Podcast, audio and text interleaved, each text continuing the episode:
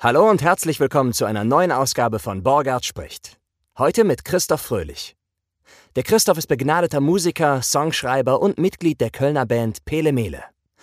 Wir sprechen über den Zauber der Musik und wie sie besonders jungen Menschen auf deren Lebensweg helfen kann. Also, Notenständer ausgepackt, jetzt geht's los. Borgard spricht. Mit Christoph Fröhlich.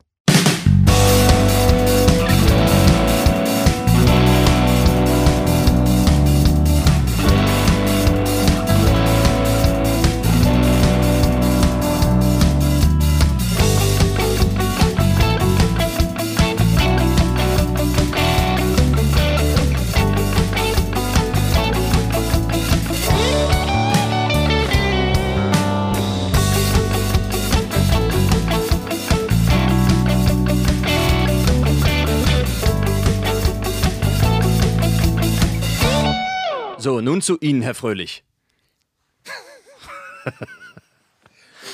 also, wie geht's Ihnen denn? Wir haben uns ja lange nicht mehr gesehen.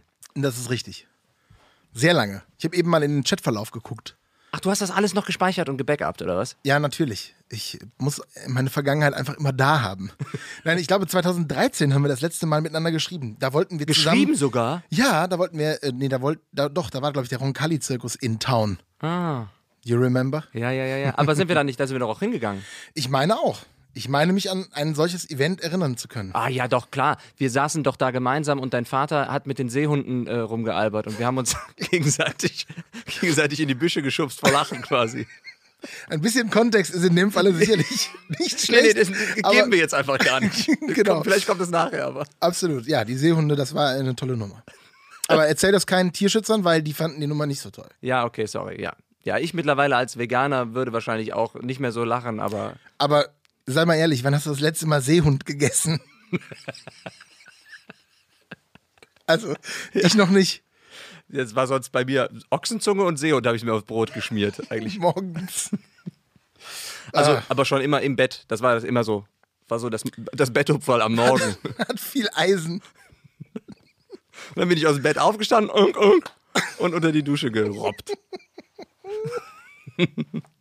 Hör mal, wir erzählen mal ganz kurz, wie wir uns kennenlernen, gelernt haben. Wir haben uns ja kennengelernt, also viel früher, als wir uns dann später nochmal kennengelernt haben, wahrscheinlich. so, um die Leute noch mehr zu verwirren. Das ist Oh Gott, absolut was ist hier los, ey? Man, fangen wir doch mal vorne an. Also eigentlich kennen sich unsere Eltern, unsere Väter vor allen Dingen. Genau, denn die haben damals in der Schule zusammen Musik gemacht. So ist es. Die haben eine Band gehabt, die hieß die Middle Ages und da haben sie alte Oldies gecovert, hauptsächlich auch Beatles-Songs und so weiter. Mit Korrekt. 16, 17 Jahren. Korrekt. Wie lang, lang, lang ist es her. Ach so, ja. 60er Jahre reden wir. So, da waren die Oldies noch keine Oldies. Da waren sie Youngies. Actuals. Genau, und dann äh, spul vor. Ähm, dann hat- werden wir uns sicherlich unbewusst als Kinder begegnet sein. Auf Geburtstagen oder Sicherlich. so. Ja, ja, mit Sicherheit. Genau. Und dann spul vorwärts Richtung 2003. Mhm. Müsste das kalkuliert sein. Zehn Jahre vor Roncalli. Korrekt? You're fast. You know math. ähm, I'm very bendy. genau, und dann, ähm, dann bist du auf unsere Schule gewechselt. Auf die Schule, auf, auf unsere, sag ich schon. Dann bist du auf das Hummer-Gymnasium gewechselt zum Musikmachen. Genau, weil ich, ich war damals in der 11. Klasse und habe gedacht, ja, okay, jetzt kommt die Oberstufe, da möchte ich gerne was machen, was ich auch im Leben machen will und ich mag gerne Musik, dann suche ich mir die einzige Schule, die Musik als Leistungskurs hat, das ist das Humboldt-Gymnasium, bin hier von Ehrenfeld aus in die Südstadt, hier tingelt jeden Tag aufs Humboldt-Gymnasium. Habe gedacht, das wird super geil, ich kann jeden Tag Musik machen, krieg die besten Noten dafür. Und genauso ist es nicht gekommen. In Mathe war ich plötzlich eins, das muss man sagen, weil ich kam vom Naturkundemuseum Albertus Magnus Gymnasium, Ja. der Biologe überhaupt, auf dieses musikalische äh, Museum der dummen Leute. Ja. So, und da war ich plötzlich eins, aber Musik, nee, das hat nicht geklappt. Ja, ist äh, äh, ein kompliziertes Feld, möchte ich sagen. Aber wir sind uns wieder begegnet. Wenn ich das recht in Erinnerung habe, witzigerweise im Physikunterricht, meine ich mich daran erinnern zu können, dass du dich zu mir rüber geneigt hast und äh, wir saßen, glaube ich, nebeneinander und du hast sowas gesagt wie, du bist doch der Sohn vom Fröhlich. Ich glaube, dass zuerst noch du, also wenn ich mich erinnere, und Aha. jetzt, jetzt kommt es mir, jetzt kommt's mir hoch, dass ich von meinem Vater sprach und du sagtest, Moment, dein Vater ist der Borgert? Und dann sag ich, ja, ja. Und dann sagtest, hast du gesagt, das ist mein Arzt. Und dann hab ich Korrekt. Gesagt, hab ich gesagt, ja, ach so, ja, ja, das ist mein Vater, der, der Arzt. Wer bist du denn? Bist du nicht Herr Fröhlich? Ja, mein Vater ist der Janus. Ach so, und dann kam dieses, Ja, wir ja. kennen uns ja eigentlich Schau. schon von früher mal. Deine, deine Story ist besser. Wir nehmen sie. Okay, gut. Nein, das ist auf jeden Fall, es ist auch, das ist richtig. Dein Vater war mein Arzt, richtig. Mein Hausarzt. Hat dich immer krank geschrieben, wenn du nicht gelernt hast für irgendwelche Klassenarbeiten.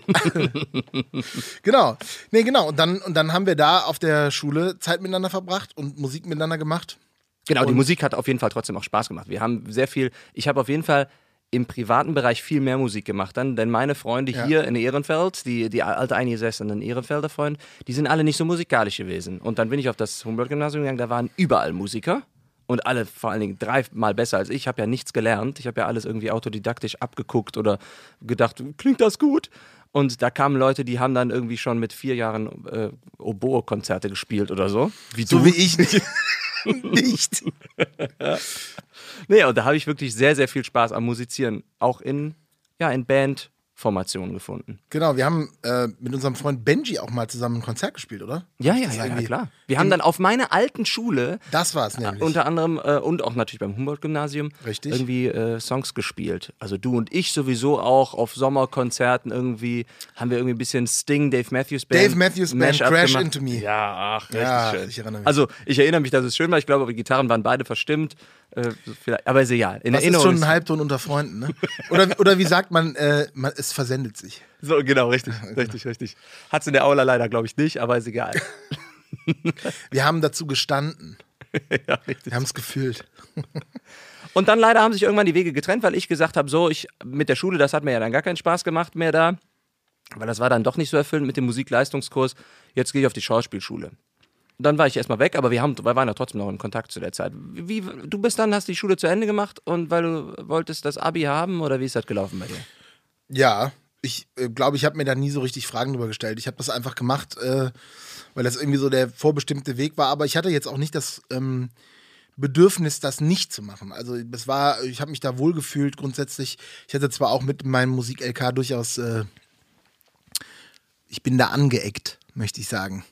Äh, weil der Lehrer und ich vielleicht nicht so ganz dieselbe Wellenlänge hatten, wobei ich sagen muss, ich habe viel gelernt. Also ich, ne, also manchmal entsteht ja auch durch Konflikt und andere Ansichten ähm, eine gewisse Form von Weisheit.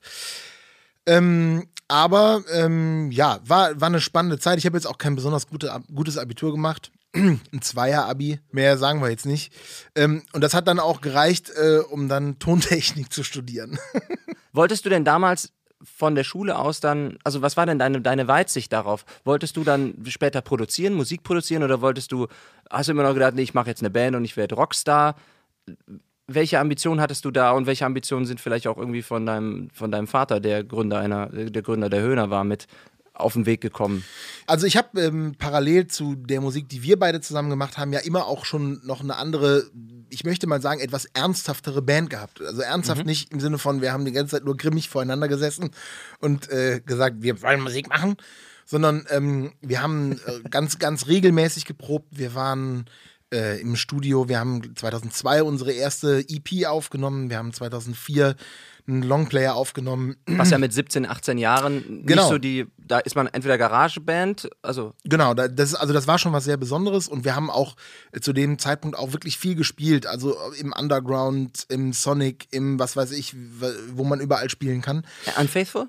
Unfaithful, ganz genau, so hieß die Band.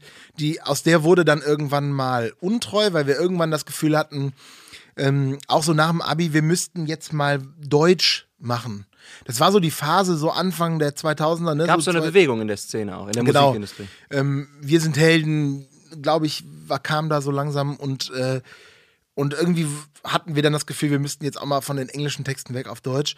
Genau, und, und im Prinzip war eigentlich mein, mein Ding, ich mache mein Abi ähm, und, und mache Musik und werde Rockstar. So, ne? Und das hat natürlich super geklappt. Ja, Zumindest, auch komm. ja, ich ich will mich nicht beschweren, aber Rocksternchen bist du. ja, ein noch nicht entdeckter Gas. Riese. Konsortium irgendwo im All. Ähm, ich, nee, also ich, äh, die Musik war natürlich immer da und wir haben, wir, wir haben auch super viel gemacht, wir haben super viel gespielt ähm, und es ist eine ganz tolle Zeit gewesen. Aber irgendwann, so 2008, also drei Jahre nach dem Abi, äh, ich habe natürlich nebenbei beim Music Store gearbeitet, wie das jeder gute Rock, Rock, möchte gern Rockstar in Köln macht, hat mein Vater dann zu mir gesagt, hör mal Junge, vielleicht überlegst du mal einen alternativen Plan. Also Ja, darf ich mal kurz fragen? Genau, wenn ich, wenn ich jetzt so dran denke, es gibt dann Familien, also bei mir war es jetzt nicht so, mein Vater war Arzt, aber der hat mir nicht in den Ohren gelegen, du machst was, was Vernünftiges. Im Gegenteil, der hat gesagt, ich bezahle dir deine erste Ausbildung, was auch immer du machen willst, mach, ne? Ja. Ist dein Leben so. Es gibt aber ja dann auch Leute, die vielleicht irgendwie, dann bist du in einer Arbeiterfamilie groß geworden und dann heißt es Maloche, Maloche, nur Fleiß bringt das Geld und dann kriegst du vielleicht solche Werte mitgebracht. Was bekommt man denn dann als du und dein Bruder, was habt ihr vielleicht für Werte mitgegeben bekommen von jemandem wie dein Vater, der früh schon auch Musik gemacht hat, dann früh die, die Höhner gegründet hat, Musik gemacht hat, eigentlich sein Leben lang, ja? Aber mein Vater hat ja, ist ja Lehrer. Tendenziell Lehrer geworden. Mhm. Er hat ja auch ein Lehrerstudium gemacht, ne? Also aber Erd- hat er euch- Erdkunde und Musik. Genau, aber hat er euch trotzdem dann eher so, macht, was er wollt? Ja, Oder? nein, auf jeden Fall. Ähm, wir, also wir haben, wir haben nie Druck bekommen, äh, in irgendeiner Form äh, Leistung in dem Sinne abzurufen, dass wir Erfolg haben mussten, sondern wir haben immer nur die Ansage bekommen, wir müssen herausfinden, womit wir glücklich sind. Ne? Also, wo fühlst du dich wohl, was kannst du machen? Wohlwissend und wieder zurückkommen zu diesem Zeitpunkt 2008, wo mein Vater dann zu mir gekommen ist und gesagt hat, hör mal, überleg doch mal, ob es vielleicht was gibt ähm, außerhalb der Musik, was du machen kannst. Ne? Also es, äh, auch das war nicht der Moment, wo er gesagt hat, du musst jetzt das machen, sondern es ist einfach der Moment gewesen, wo er ganz klar an die Hand hat, genommen hat. ja, weil er, weil er natürlich irgendwie auch gemerkt hat, mh, ich meine, die Wahrheit war, ich habe beim Music Store gearbeitet, im, im Großlager an der Bonner Straße damals noch, und ich habe ähm, große Hallen geputzt. Und ähm, Mit der, mit der Erwartung, dass jeden Moment jemand klopfen könnte und sagt, hier ist Ihr Vertrag zum Rockstar. Genau. Ja. Und die Wahrheit ist halt eben einfach, dass das natürlich auch irgendwie dann äh, in einer gewissen Form unbefriedigend ist. Und dass man natürlich auch hinterfragen muss, was habe ich denn eigentlich für Talente? Was kann ich denn eigentlich außerhalb dessen, was mein großes Ziel ist, was kann ich denn da vielleicht eigentlich erreichen? Ist das ähm, Tontechnik, ne? Das ist ja dann das, was ich dann auch studiert habe an der SAE. Da habe ich einen Bachelor gemacht, einen Bachelor of Arts, Recording Arts. Ist das sowas wie ähm, Veranstaltungsmanagement. Ich habe früh dann auch angefangen, über einen Kollegen, Tobias äh, Krämer, ähm, im Bereich der Veranstaltungsmanagementbranche zu arbeiten. Wir haben das Jazzfestival in Viersen gemacht, über zehn Jahre, elf Jahre. Oder ist das die pädagogische Schiene, wo es dann bei mir am Ende eigentlich auch gelandet ist? Also, weil ich auch schon früh als Jugendlicher immer viel Jugendarbeit gemacht habe. Und da habe ich gemerkt, irgendwie so, eigentlich also ich, ich würde gerne noch mal ein bisschen was studieren. Ich würde mich gerne noch mal weiterbilden in einem Bereich. Ähm, und dann aber äh, gemerkt, aber Tontechniker werden will ich eigentlich auch nicht.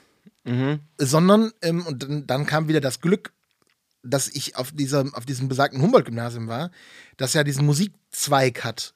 Und an diesem Musikzweig gibt es eben auch noch Raum für Pädagogen, die eben nicht nur Musik studiert haben auf, auf Lehramt, sondern die Tontechnik beibringen können, die Bands unterrichten können. Und dann bin ich da so in diese Schiene reingerutscht. Aber schon so früh? 2008, 2009, 2010? Ähm, nee, 2012. Aha, okay. Also nach dem Studium Ja. sozusagen. Du hast aber nach dem, lass uns mal ganz kurz einen Schritt zurückgehen, nach dem SAE Diplom oder wie nennt man Ja. das, ja? Ja, Bachelor. Ja. Da hast du aber lange Zeit auch in Studios, hast du doch gearbeitet. Doch. Ja, ja, genau. Und dann, das war wirklich eher stupide Tontechnik oder war das auch Produzieren und Schreiben? Weil ich erinnere, für meine erste Platte haben wir da gemeinsam einen Song aufgenommen bei dir, weil wir halt einfach diesen Song auch schon öfter mal zusammen gespielt haben, Genau. irgendwo im Keller irgendwie bei euch oder in beim Zollstock, ne? War das. Genau, im Gottesweg. Gottesweg, ja, genau, ja, ja. genau, richtig. Ja, genau, da war ich in einem Studio mit drin, Als Angestellter oder als Praktikant oder so.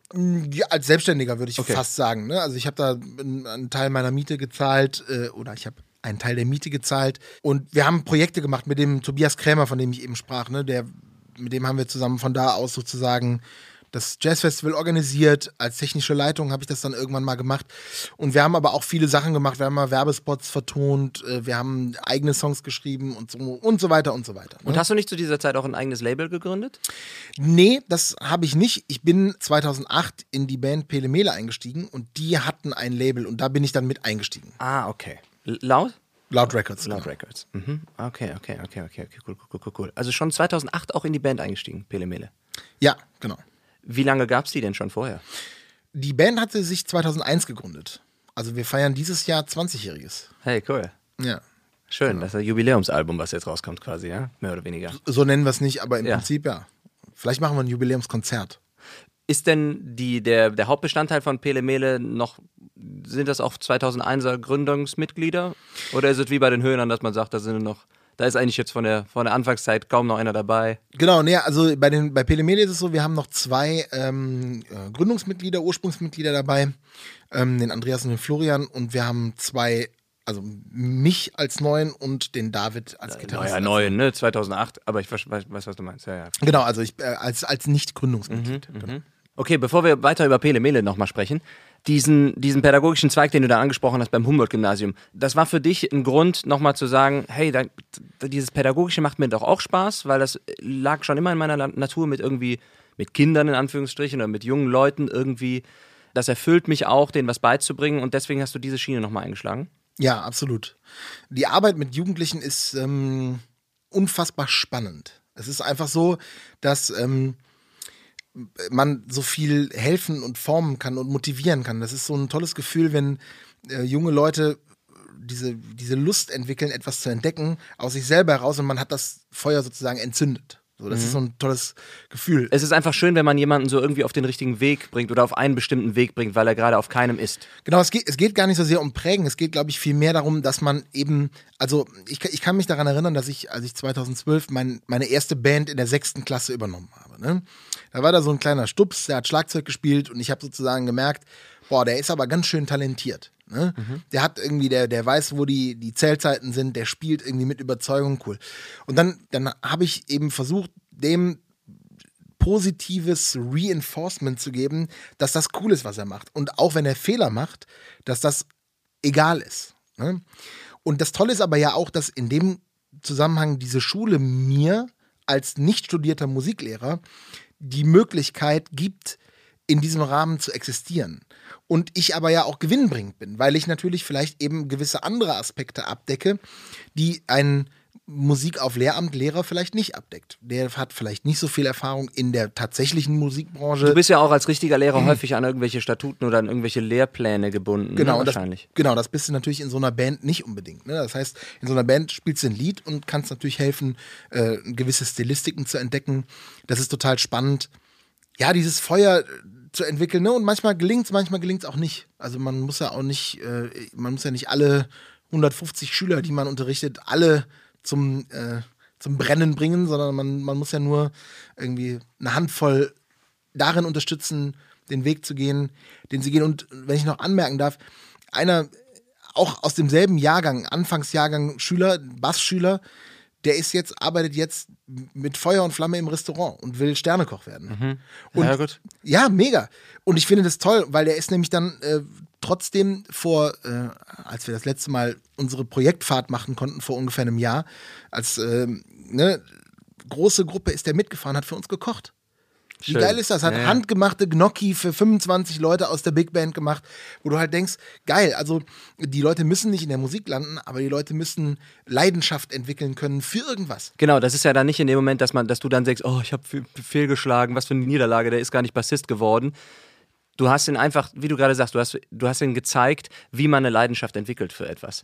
Und das ist vielleicht auch das, wo mein Vater viel geholfen hat eben, ne? weil, weil er eben nie gesagt hat, du musst Erfolg haben, sondern er hat immer gesagt, du musst dich damit auseinandersetzen, was du am Ende eigentlich machst, wo du glücklich bist. Wo du da sitzt und sagst, boah, heute habe ich es aber geschafft. Jetzt bin ich, jetzt gehe ich auf die Couch, bin zufrieden und, und was ist das? Ist das eben Mucken? Ist das äh, Unterrichten? Ist das Kochen? Wie war denn das damals, wo du jetzt nochmal deinen Vater angesprochen hast? Jetzt stelle ich mal so eine richtige äh, gala-bunte Frage. Wie war das denn damals als wirklich äh, Kind oder Sohn von einem, vom Kölner Starmusiker, der stets, ja, auch eine Zeit lang im Jahr stets unterwegs war, jeden Tag? eigentlich nicht zu Hause war, beziehungsweise es geht mir jetzt nicht darum, ob er jetzt zu Hause war oder nicht, sondern wie hast du das empfunden damals? Hast du das begriffen? Das war ja eigentlich fast Normalität für dich. Ja, aber es war auch nicht schlimm. Also es war, es war nie äh, drüber und es war nie, ähm, also mein Vater war viel zu Hause, weil er ja potenziell äh, abend, lo lokal und abends unterwegs war. Deswegen, äh, und meine Mutter als Lehrerin oft nach der Schule eher noch in der Schule war. So, ne? Also das heißt, ich bin nach Hause gekommen, dann war da eher mein Vater. ähm, insofern gutes Verhältnis und überhaupt keine Problematik. Ich glaube, dass so ein galaktischer Star bun Buntestar war er dann auch nicht. Ähm, auch wenn ich dann natürlich nicht seine äh, Heritage schmälern möchte.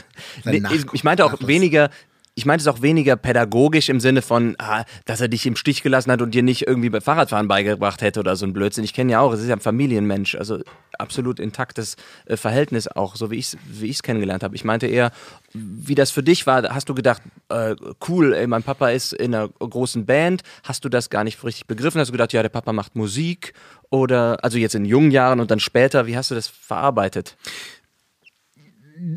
Noch gar nicht. und- ich rede noch gar nicht.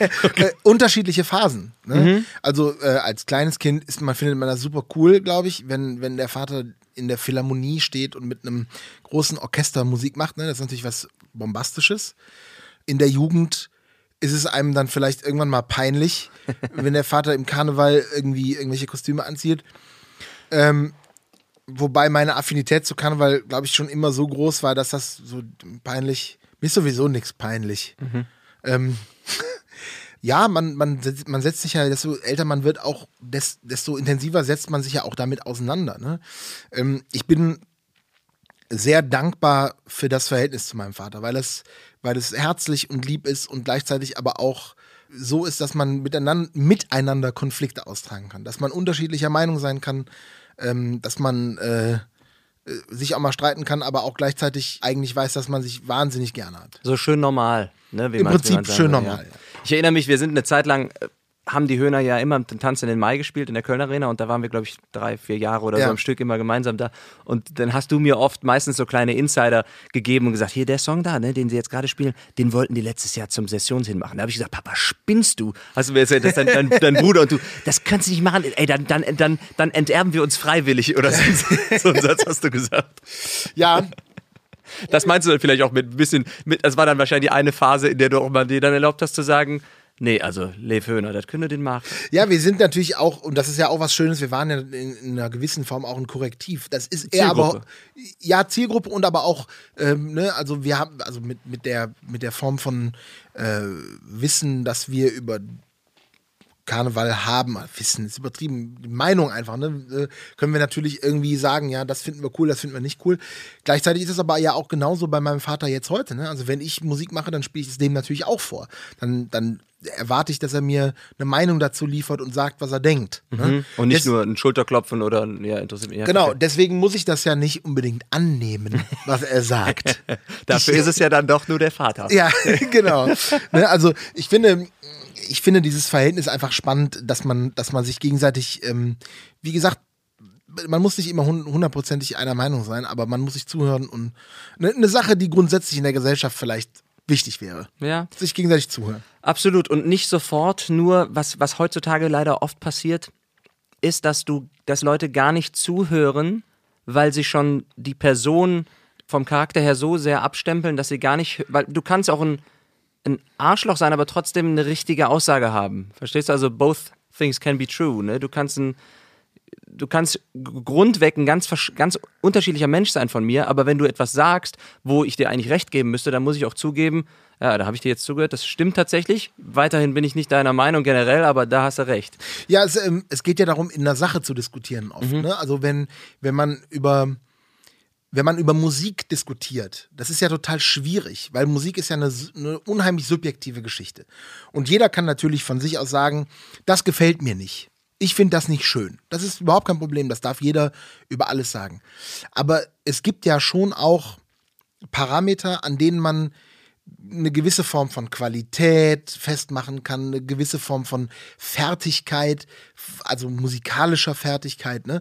Und darüber kann man natürlich dann wieder gut diskutieren. Also man kann dann überlegen, ob eine gewisse Akkordreihenfolge spannend ist oder nicht spannend ist, wie man das vielleicht verändern könnte, dass es noch ansprechender wird, spannender wird. Ne? Und, und das sind halt die Sachen. Also in in der Sache versuchen, möglichst objektiv zu diskutieren. Und sobald es auf eine subjektive Ebene geht, da darf jeder seine Meinung haben. Ja. Ne? Gerade was Musik angeht. Ne? Also ich verurteile niemanden, der irgendwas, der Gabber hört. Also Was war denn deine, deine, dein Einstieg in die Musik? Also jetzt so richtig als Kind. Ich weiß, dass du großer Sting-Fan bist, großer John Mayer-Fan mittlerweile. Auch, ich sag mittlerweile. Ja, Aber ja. mein erstes Musikalbum, was ich jetzt, und da meine ich jetzt den Schritt von Kindermusik auf Popmusik oder wie man es nennen möchte, waren damals bei mir der Einstieg waren die Prinzen. Ich habe die Prinzen rauf und runter gehört und mitgesungen. Ich fand das fantastisch. Und ich war immer so begeistert, ich dachte, die sind ja auch, war immer stolz zu wissen, die sind ja auch richtig ausgebildete Musiker. Die sind ja alle, haben ja alle im Chor gesungen. Das war für mich was Besonderes. Was war es bei dir? Ja, ich habe bewusst nie Kindermusik gehört. Als Kind. Ich was kann- heißt bewusst? Du meinst, du kannst dich nicht erinnern, du hast es Genau, absichtlich ich, nicht. Genau, nee, ich kann, also ich kann mich überhaupt nicht daran erinnern, dass für mich ähm, sowas wie Rolf Zukowski oder so irgendwann mal relevant war. Mhm. Das habe ich irgendwie nie abgespeichert. Ähm, der erste, der erste Kontakt, der erste sehr bewusste Kontakt zur Musik ist The Police Greatest Hits Album. Das habe ich rauf und runter gehört und liebe es. Äh, abgöttisch. Sind natürlich auch einfach krass geile Typen, die drei. Musikalisch ja, Wahnsinn, ne? Äh, Und äh, diese Energie, es gibt ein Live-Album, ein Doppel-Live-Album von denen. Eine Scheibe aus 1979, glaube ich, und eine Scheibe aus 1984. Was die da für einen Druck entwickeln bei der Scheibe aus 79 als Trio, das war damals für mich so krass. Da habe ich echt gedacht, boah, wie können drei Leute auf der Bühne stehen und mich so bestrahlen mit krasser Geilheit. Ähm, Und das ist so mein, das ist, glaube ich, das, was bei mir so die, dieses, äh, diese Lust, dieses Feuer für Musik insgesamt entfacht hat. Und auch der Grund, warum du überhaupt dir selber mal zum Instrument gegriffen hast? Oder weil halt generell auch immer ein Flügel im Wohnzimmer stand? Ja, genau. Also äh, wir hatten natürlich schon, also da, alleine dadurch, dass ich aus dieser Musikerfamilie komme, ähm, ist es ja so, dass, dass wir natürlich einen Flügel zu Hause haben und meine Eltern schon auch mit im sehr frühen Alter, ich glaube mit fünf oder sechs, gesagt haben, so wir führen So, dich junge mal, Eltern. als ich, genau, nee, ähm, äh, dass, äh, dass sie natürlich, als ich fünf oder sechs war, so. gesagt haben, ähm, komm, wir, wir versuchen dich jetzt mal ans Klavier ranzubringen. Ne? Ich finde, das Klavier ist nach wie vor eins der wunderschönsten Instrumente. Ähm, zum einen, weil es das musikalische Verständnis total schult. Ne? Und gleichzeitig, also ich kenne kaum ein anderes Instrument für mich, wo ich jetzt in der Pop- oder Rock- oder Jazz- oder Soul-Musik mich einfach nur hinsetzen kann und spielen kann und singen kann. Gitarre natürlich, logischerweise. Ja. Ne? Aber, ähm, Aber auch wie du so unterschiedliche Genren direkt bedienen kannst. Und Total. du erkennst sofort, okay, das ist ein RB-Song oder jetzt spielt er Bach oder jetzt spielt er, äh, weiß ich, einfach äh, Keith Jarrett oder was auch immer. Ah, Hammer. Keith Jarrett. Dieses Köln-Konzert Mhm. habe ich mir, als ich meine Bachelorarbeit geschrieben habe, quasi, das war meine Begleit, mein, meine begleit Konzentrationsmusik. Voll. Einfach nur die ganze Zeit auf Repeat, Ja. zehn Stunden lang, tipp, Geil. tipp, tipp, tipp, tipp, tipp. Es ist einfach gigantisch. Das war bei mir damals, bei, bei meinem Abschluss habe ich gehört, ähm, äh, José González, dieses Album Veneer da durchgehört, weißt du? Ähm, Muss ich mir mal reinziehen. auch sehr atmosphärisch, zwar mit Lyrics dabei, also mit, mit, mit Stimmen, also ne, mit Gesang, aber trotzdem sehr, sehr angenehm. Ich werde es mir, wenn ich gleich nach Hause komme, sofort reinziehen. Aber, Aber du musst irgendwas lernen dabei, sonst. ich meine, das ist ja kein Problem. Ich könnte meinen Sauerteigstarter äh, füttern dabei. ah ja, okay, guck mal, da hast du noch Konzentration. Genau. Es ist aber auch wirklich toll, ne? wie, wie vielfältig die Musik benutzt werden kann. Für, also ich glaube, es war sogar auf dem Humboldt-Gymnasium. Oder irgendwo anders. Da hat irgendein Musiklehrer, ne, da hatten wir ja nur den einen. Irgend, irgendein Musiklehrer sagte mal zu mir, ja, Musik ist eine Hure. Weil die Musik. Ja, weil die Musik echt von allen Explain. Nee, Musik wird, kann von allen benutzt werden. Jeder kann Musik für sich benutzen. Du kannst mit. Es ist ja, die Musik kannst du benutzen, um wirklich schöne Emotionen rauszuholen, um traurige Emotionen rauszuholen. Du kannst sie auch benutzen und äh, irgendwie damit Hass rein verpacken oder so und damit Böses tun wollen. Es gibt Songs, die sind verboten, die darf man nicht singen. Verstehst du, was ich meine? Also es ist jetzt, äh, jetzt ist finde jetzt die nicht Analogie- besonders tiefgründig, aber Ja, nee, ich, also, ähm, äh, das, das Faszinierende an Musik ist, dass es so, dass es zu uns allen irgendwie spricht, ne? Und dass diese Verknüpfungen, die wir ähm, damit in unserem Kopf aufbauen, so wahnsinnig intensiv sind. Also das, das ist das Tolle, ne? Und ähm, genau, du sagst Keith Jarrett, bei mir ist sofort, ich weiß sofort, Ja. in welchem Moment Place ich da time. saß und was da passiert ist, ne? Ich weiß noch, ähm, 2004 ungefähr, fünf vielleicht, äh, war ich mit einer jungen Dame zusammen, die in Klettenberg gewohnt hat und ich habe im Angelsviertel gewohnt und ich musste immer über die innere Kanalstraße fahren. Und das war die Zeit, wo von Coldplay Fix You rauskam. Ach, ja. Auch eine wunderschöne Nummer. mit Tränen dem Fahrrad hier fahren. Ja, mit dem Auto. Ich hatte, ich hatte ja damals die C-Klasse von meinem Opa bekommen, ne? ähm, schön, schön altes Ding. Ähm, nein, also ich bin dann quasi immer vom Agnesviertel auf äh, eine Neusser Straße quasi auf die innere Kanalstraße oder Rieler Straße auf die innere Kanalstraße gefahren. und dann quasi bis zur Röndorfer Straße gefahren.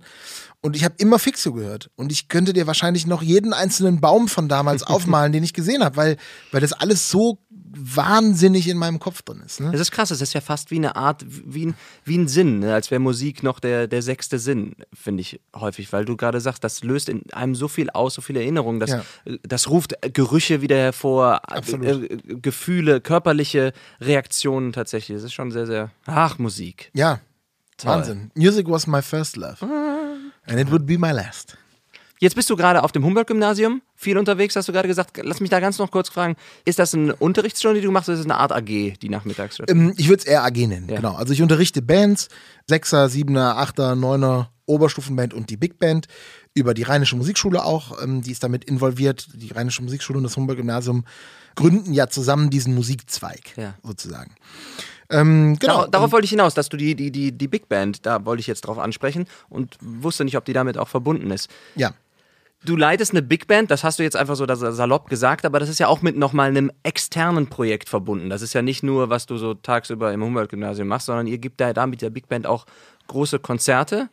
Richtig? Habe ich doch, glaube ich, auch im Comedia euch äh, gesehen. Ne? Richtig, Also, genau. das ist ja auch, wie, viel, wie viele Leute spielen da mit? In der Big Band? Also in der, in der, also wir sind ja eine Schüler-Big Band, ne? Das heißt, ähm, Was aber nicht heißt, dass man denkt, dum, dum, dum, das ist, als ich mir das angeguckt habe, habe ich gesagt, ja, das ist eine Big Band halt. Das sind halt junge Leute, die fantastisch Musik spielen. das würde ich auch da absolut unterschreiben. Wir haben ja tatsächlich dieses Jahr auch den WDR Jazzpreis gewonnen. Mega. für äh, beste Nachwuchsband, Nachwuchs-Big Band. Ne? Also es ist, ähm, also eine Band besteht normal, also eine klassische Big Band besteht aus fünf Saxophonisten, vier Posaunisten, vier Trompetern und einer Rhythmusgruppe. Ähm, wir sind immer mehr, weil, weil wir gewisse Positionen einfach doppelt besetzt haben. Ne? Weil es natürlich vor allen Dingen einen pädagogischen Auftrag gibt, junge Menschen heranzuführen an den Klang einer Big Band, an die Musik, die Big Bands früher mal gespielt haben. An das gemeinsam Genau, musizieren. das gemeinsame Musizieren. Ähm, und aber natürlich auch mm, an modernere Sounds. Also was, was kann eigentlich eine Big Band heute spielen? Muss das, äh, ist das die ganze Zeit immer nur Ding, Ding, Ding, oder ist es vielleicht so eine Art von Techno? Kann ja auch sein. In dem Klangkörper einer Big Band. Das haben wir nämlich Anfang letzten Jahres gemacht, 2020, haben wir im, im Humboldt ein großes Projekt gemacht zum Beethoven-Jahr. Letztes Jahr war ja 250 Jahre Beethoven, 250. Please fact check that. I won't. äh, We just created a new fact. der Beethoven, der hatte auf jeden Fall einen runden Geburtstag letztes Jahr. Und dazu wurde, wurden ganz viele Events gemacht. Und wir haben uns auch gedacht, wir setzen uns damit auseinander mit dem Thema. Und dann haben wir den Oberstufenchor genommen, die Big Band genommen, Solisten genommen und haben ein großes Konzert veranstaltet. Und da haben wir zwei Nummern von, von Beethoven, Sonaten in Form von Techno quasi, also Live-Techno, Big Band-Format gespielt. Und das ist natürlich auch wieder was total Kreatives, wo man halt sagt, ich will die jungen Leute dahin bringen, anders zu denken. Musik kann alles sein, aber es kann noch viel mehr sein. Wo, wo ist eigentlich die Grenze? Was kann man eigentlich damit, was darf man sich erlauben, bis die Leute kommen und sagen, oh, wir können doch nicht aus Beethoven hier Techno machen. Oder wo die Leute hinterher dann kommen und sagen, boah, Das ist ja genial. Wahnsinn, was er da gemacht hat. Äh, äh, Techno und Beethoven und dann aber auch noch mit dem Sound von der Big Band. Und ähm, das ist einfach mega spannend. Und übrigens, ich finde es auch absolut richtig, wenn man hinterher mal rauskommt und sagt, nee, weißt du was, Stets Den- bemüht, aber das, das muss auch nicht sein. Wir müssen vielleicht doch kein Techno mit Beethoven machen. Finde ich auch okay, wenn man zu dieser Meinung kommt. es ging ja Aber- bei euch besonders auch um diesen, die kreative Findungsphase dieser Sache, ne? die Ausarbeitung, das meinst du ja gerade. Ich Genau. erinnere mich an viele an viele Gespräche, die ich hatte mit Leuten über Musik, die dann gesagt haben, ja, wann, wie lange spielst du denn schon Klavier oder so? Wo ich sagte, ja, also ich spiele schon seit immer. Ja, aber wie lange hast du Unterricht?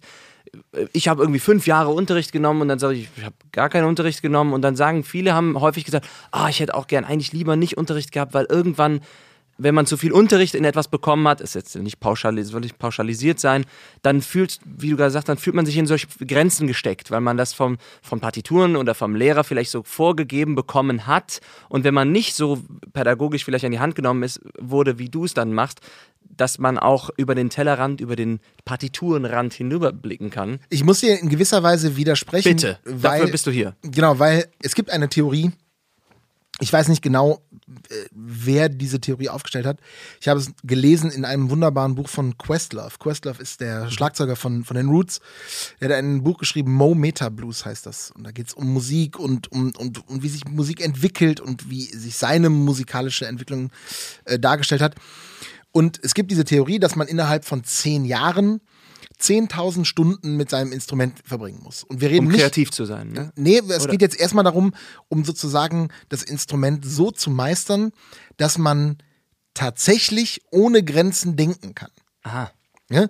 Und ich finde den Gedanken durchaus richtig, mal abgesehen davon, dass ich das nicht gemacht habe. Ich habe mit keinem Instrument, was ich spiele, diese intensive Zeit verbracht. Ne?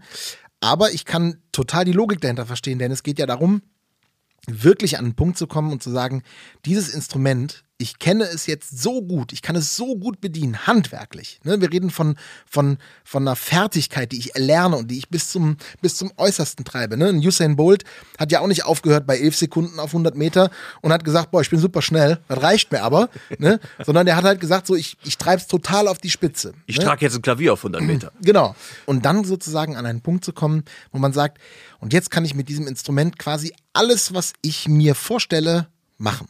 Ja? Und der Gedanke ist schon auch richtig. Also es, und ich glaube, es ist halt unheimlich wichtig, dass man sich in diesem Zwischenraum bewegt zwischen viel Zeit mit der Fertigkeit, also das, das Handwerkliche des Musikalischen und gleichzeitig aber natürlich auch das Kreative darum, was aus dem Herzen kommt, was dann, ne, und es gibt ja, die wenigsten haben 10.000 Stunden innerhalb von 10 Jahren mit Üben verbracht, ne. Aber es gibt diese tollen Leute, es gibt diese Wahnsinnsmusiker, die das eben drauf haben. So ein John Mayer, so ein Questlove, die einfach äh, musikalisch, ja, wie soll man sagen, erhaben sind. Jacob Collier, kennst du den? Ja, ja, Hauser, ey. Jesus, die fixige Version von ihm. Ja, ja. Der kriegt ja auch Grammys noch und nöcher, ne? Für Ja, zu Recht. ja, ja, absolut. Also, äh, also lieber der als Andere. andere. Wir wollen jetzt hier niemanden angreifen. Nein. Überhaupt, also das, bei ihm kann ich einfach, also das ist ja einfach Wahnsinn. Ne? Aber der hat natürlich auch, der übt. Ne? Der, der, der investiert wahnsinnig viel Zeit da rein, ähm, eine Fertigkeit so weit zu treiben, dass sie richtig gut ist. Wie findest du denn dann, spielt Talent dieses, dieses Element, wo keiner richtig her weiß, wo es herkommt? Was, was spielt damit ein? Was ist da deine Meinung zu, zum, zum Element Talent? Ja, wie, wie, wie war die berühmte Geschichte von Michael Stich, berühmter äh, Tennisspieler, der gesagt hat, irgendwie, es ist 3% Talent und 97% Arbeit, glaube ich. der hat nämlich, glaube ich, mit 19 erst professionell Tennisspielen angefangen und hat dann so viel Arbeit da rein investiert, dass er irgendwann, ich glaube, Wimbledon gewonnen hat. Also, Fact check that. Fact that, please fact das check again. Ich glaube auch an Beethovens Geburtstag. Wahrscheinlich habe ich mich in die totalen Nesseln gesetzt. Aber hey, Aber das ist, kommt alles auf die Delivery an. Wenn du das selbstbewusst rüberbringst, Ja, mit fester Stimme ins Mikrofon, dann glaubt dir jeder. aber ich freue mich auch auf eure Kommentare unter diesem äh, Podcast. Äh, bitte fact check. Ich glaube, es gibt, ja, wo kann man kommentieren? Wahrscheinlich bei Instagram höchstens, ne? Oh Gott, dann sag nicht, sag nicht meinen Account. Die finden mich sonst. Doch, jetzt sprechen wir nämlich mal über euren Account von Pele Mele. Erzähl mal von Pele Mele. Was macht Pele Mele eigentlich? Pele Mele ist eine ähm, Rockband. Vier erwachsene junge Männer, möchte ich sagen, machen ähm, Rockmusik für Kinder und deren Familien. Handgemachte Musik, also wir, wir spielen unsere Musik wirklich live auf Konzerten. Wir spielen unsere Musik auch im Studio richtig ein mit unseren Händen, mit unseren Herzen, mit unseren Stimmen. Das heißt, nichts ist programmiert oder irgendwie welche, Nichts ist programmiert. Samples, die ihr genau, mischt. Ja. ähm, auch alle Blasinstrumente, alles, was auf dem Album drauf ist, ist hand, äh, handwerklich eben auch gemacht. Und ähm, ja, und, und wir, wir machen eben diese Musik und wollen Kinder begeistern für Live-Musik, für Rockkonzerte, für das. Rock ist so ein Begriff, der nicht, im, nicht zu 100% auf uns zutrifft, aber der so ein bisschen so eine große Klammer bietet. Also wir haben, wir machen schon viel rockige Mucke, aber wir machen auch Hip-Hop-Einflüsse, wir machen auch ähm, Soul, Funk-Einflüsse, also ganz viel dabei. Ja, und wir, wir veröffentlichen dieses Jahr ein neues Album. Diese Woche veröffentlicht ihr euer Album. Genau. Am 26. Genau, am Freitag kommt's raus und ähm, ja, und wir sind total gespannt. Also wir, wir freuen uns immer auf Rückmeldungen. Wir haben äh, schon ein Video veröffentlicht, Der Wecker. Das ist unser, unser Titel auch von dem Album. Ähm, Mit ein- einer le- grandiosen, epischen Slow-Motion-Kissenschlacht und Ja. Stofftierschlacht. das mal, die hat auch sehr viel Spaß gemacht zu filmen, muss ich ehrlich sagen. Alles auch immer mit Kids und, ne, also, Genau, es geht es geht ja darum, dass die Kinder äh, Teil werden von dieser ganzen Nummer. Ne? Also Das wollte ich gerade fragen. Um dich, ich unterbreche dich einfach in Bitte. deiner Antwort und frag einfach mehr. Das ist so, so generell meine Taktik. ist in Ordnung. So. Du warst ja jetzt zwar kein Gründungsmitglied, haben wir eben gehört von Pele Mele, bis 2008 aber ja dann doch schon lange Zeit dabei und hast die Band ja sicherlich auch schon geprägt durch deine äh, Einflüsse und durch dein Einbringen. Gibt es etwas, was Pele Mele den, den Zuschauern oder den Kindern bietet, wo es vorher gedacht hat, das gab es auch vielleicht vorher so noch nicht? Also wenn du, wir haben eben über Rolf Zukowski gesprochen. Das ist so typische Kinderliedermusik mit Gitarre und wenn du dann extra so wenn wir jetzt Pele Mele hören, dann ist es ja wirklich eher, es sind richtige Songs, die, wenn du da englischen Text draufballerst, dann könnte das auch ein Song von, ich sage jetzt nicht Foo Fighters, aber so in dieser Region was sein. Ne? Kannst du ruhig sagen. Das sage ich jetzt Das ist einfach so mal. relativ akkurat. Ist das auch eine diese Nische, die ihr wirklich auch bedienen wollt für die Kinder? Also ich möchte mir erstmal nicht anmaßen, dass wir irgendwas neu erfunden haben. Ne? Also es gibt ähm, andere Bands, Radau aus Hamburg oder Randale aus Bielefeld. Die Radau gibt es, glaube ich, sogar schon länger als Pele Mele, Randale vielleicht ein bisschen kürzer, aber die machen das auch. Es, die, die Grundidee dahinter ist, glaube ich, wir gehen auf die Bühne und wir wollen eben nicht die Onkels sein, die jetzt ein Lied spielen und dann klatschen wir zusammen und dann singen wir das zusammen mit, Die sondern wir wollen Stars, so die, ja. sondern wir wollen ähm, die Kinder mit einbeziehen in diese Musik, die wir machen. Das bedeutet, wir wollen die mit auf die Bühne holen, wir wollen mit denen Tänze einstudieren, die wir dann aber wiederum gemeinschaftlich machen. Wir haben Stargäste dabei, die wir verkleiden. Also das sind wir dann als Musiker, die dann auf die Bühne kommen und die mit den Kindern dann wieder was machen. Also es geht schon darum, eben nicht nur dieses, dieses Frontale, sondern es geht darum, dass man integriert, dass man gemeinsam das macht. Ne? Und das ist natürlich, wenn du jetzt so ein, äh, so ein Video machst für Kinder, ist das natürlich schwierig, weil du hast ja nicht die Möglichkeit, die Kinder jetzt direkt anzusprechen. Aber du hast die Möglichkeit natürlich bild, bildnerisch, bildig, bi- bildnerisch, rusch, Bebildert, äh, bebildern. metaphorisch. Ihr merkt, ich habe eine Essschwäche. ähm, mit Bildern darzustellen, wie es ist, ähm, wenn man das vielleicht mal umdreht. Ne? Also in dem Video sind wir als Band da und wir wecken quasi die Kinder auf. Wir sind der Wecker. Und dann ähm, dreht man aber das Spiel um und dann sind auf einmal die Kinder an den Instrumenten und dann wecken die uns auf.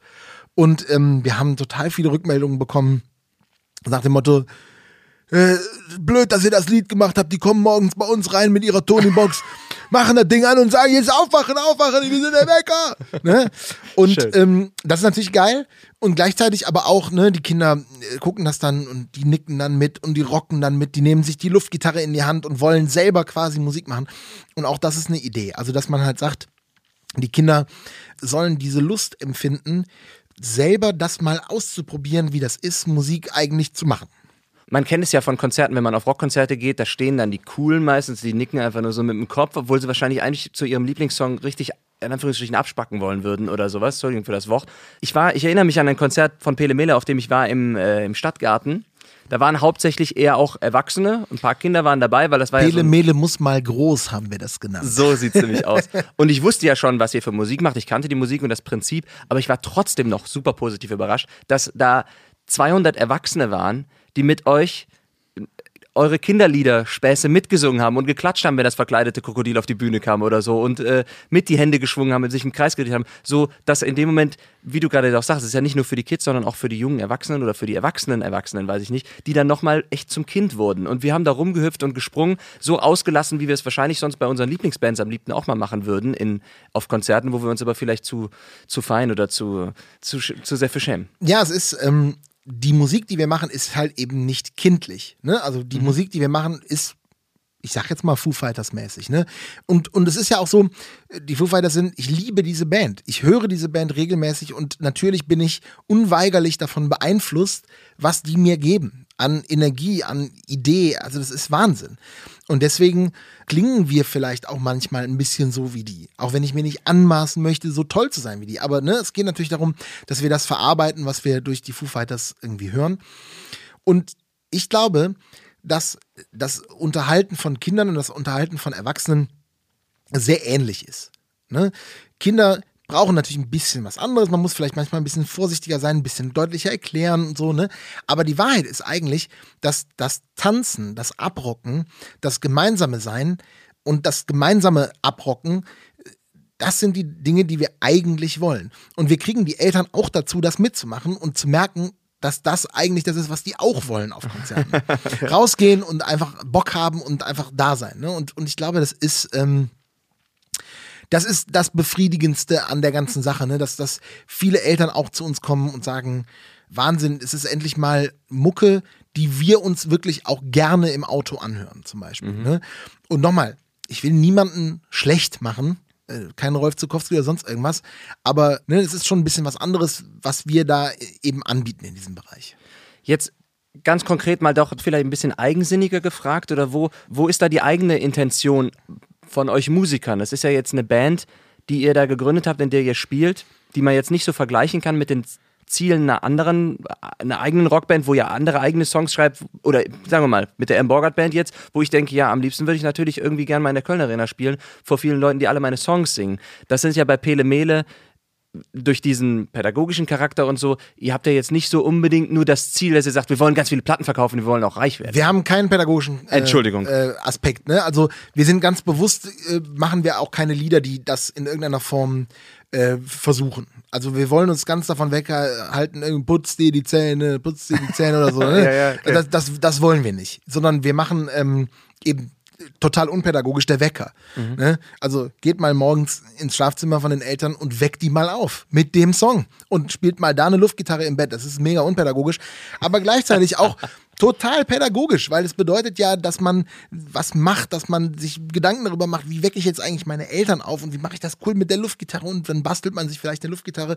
Wie geil ist die Szene eigentlich? Äh. Übrigens, ähm, bevor wir den, das Wecker-Video ähm, äh, veröffentlicht haben, habe ich genau das an meiner Nichte getestet. Ich habe gesagt, hier, ne, wir wohnen glücklicherweise im selben Haus, mein Bruder und ich, und meine Nichte wohnt über mir.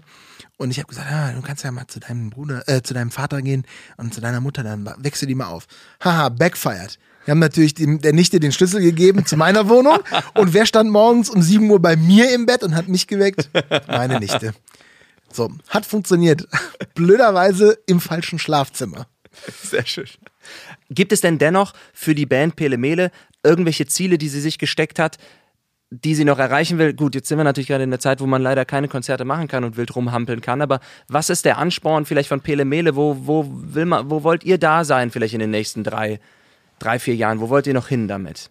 Ja, also wir, wir wollen ähm, natürlich einfach gerne super viel live spielen. Das ist natürlich im Moment blöd.